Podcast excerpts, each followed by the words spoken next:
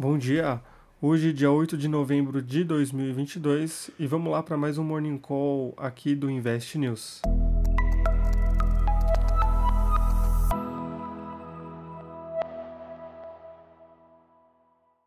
Os mercados na Ásia fecharam o dia com ganhos puxados pelo bom humor das bolsas dos Estados Unidos de ontem. As únicas exceções foram as bolsas chinesas que caíram depois de mil 325 novos casos de Covid serem detectados na capital da província de Guangdong no sábado, enquanto 43 novos casos foram confirmados em Pequim, trazendo a volta de medidas restritivas. Isso também fez com que o barril de petróleo Brent recuasse 0,9% no começo dessa manhã, aos 97 dólares e 6 centavos, enquanto o barril do tipo WTI registrasse queda de 1,17% aos 90 dólares e 72 centavos por ajustes possíveis com a menor demanda que a economia chinesa possa ter com essas medidas restritivas. O índice de Hang Seng encerrou o dia com queda de 0,23%, o de Xangai teve recuo de 0,43%, enquanto o índice Nikkei subiu 1,25% com a temporada de balanços corporativos, o índice TAIEX avançou 0,94% e o sul-coreano KOSPI teve ganhos de 1,15%.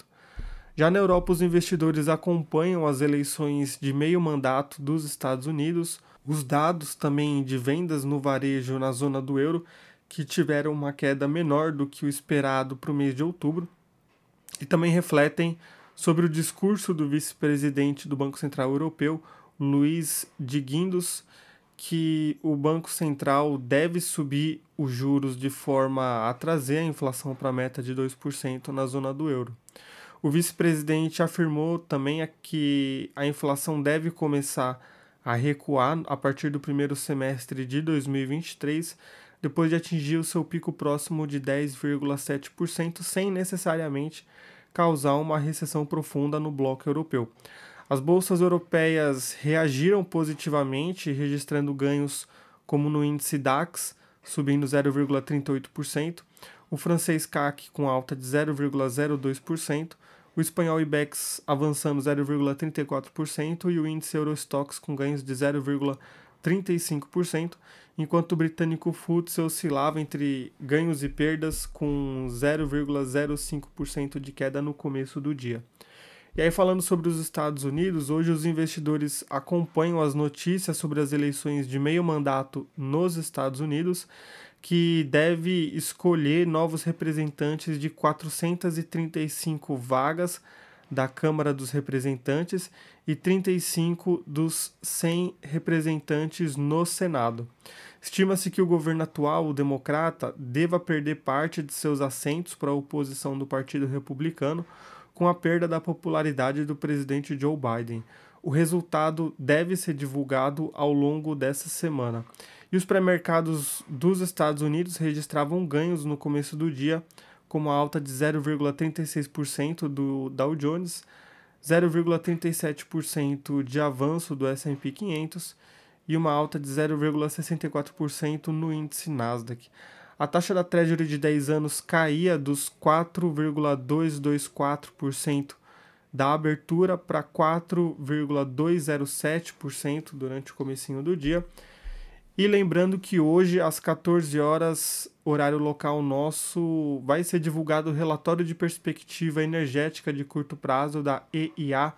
referente aos Estados Unidos, que apresenta projeções de consumo, oferta e preços de vários tipos de combustíveis e que deve apresentar informações úteis sobre a energia elétrica e o petróleo do país. E aí, falando de Brasil, hoje é um dia mais agitado na temporada de balanços corporativos com a divulgação de é, números de empresas como BTG Pactual, 3R Petróleo, Aura Minerals, Brasil Agro, Braskem, TOTUS, Gerdau, entre outras. Lembrando que o calendário completo de divulgação de resultados vocês conseguem conferir aqui no site do Invest News. E também foi divulgado hoje pela FGV o Índice Geral de Preços Disponibilidade Interna, o IGPDI, registrando uma queda de 0,62% no mês de outubro, depois da deflação de 1,22% em setembro. Dentre os três índices que compõem o IGPDI, o IPA, que é o índice de preço ao atacado, teve uma queda de 1,04%, enquanto o IPC, que é o índice de preço ao consumidor, teve uma alta de 0,69%, e o NCC, que é o Índice Nacional da Construção Civil, subiu 0,12% no mês. Com isso a gente encerra o nosso Morning Call de hoje, mas fica sempre o convite para vocês acessarem o relatório completo aqui no investnews.com.br e a gente retorna amanhã, quarta-feira, dia 9 de novembro. Tchau, tchau!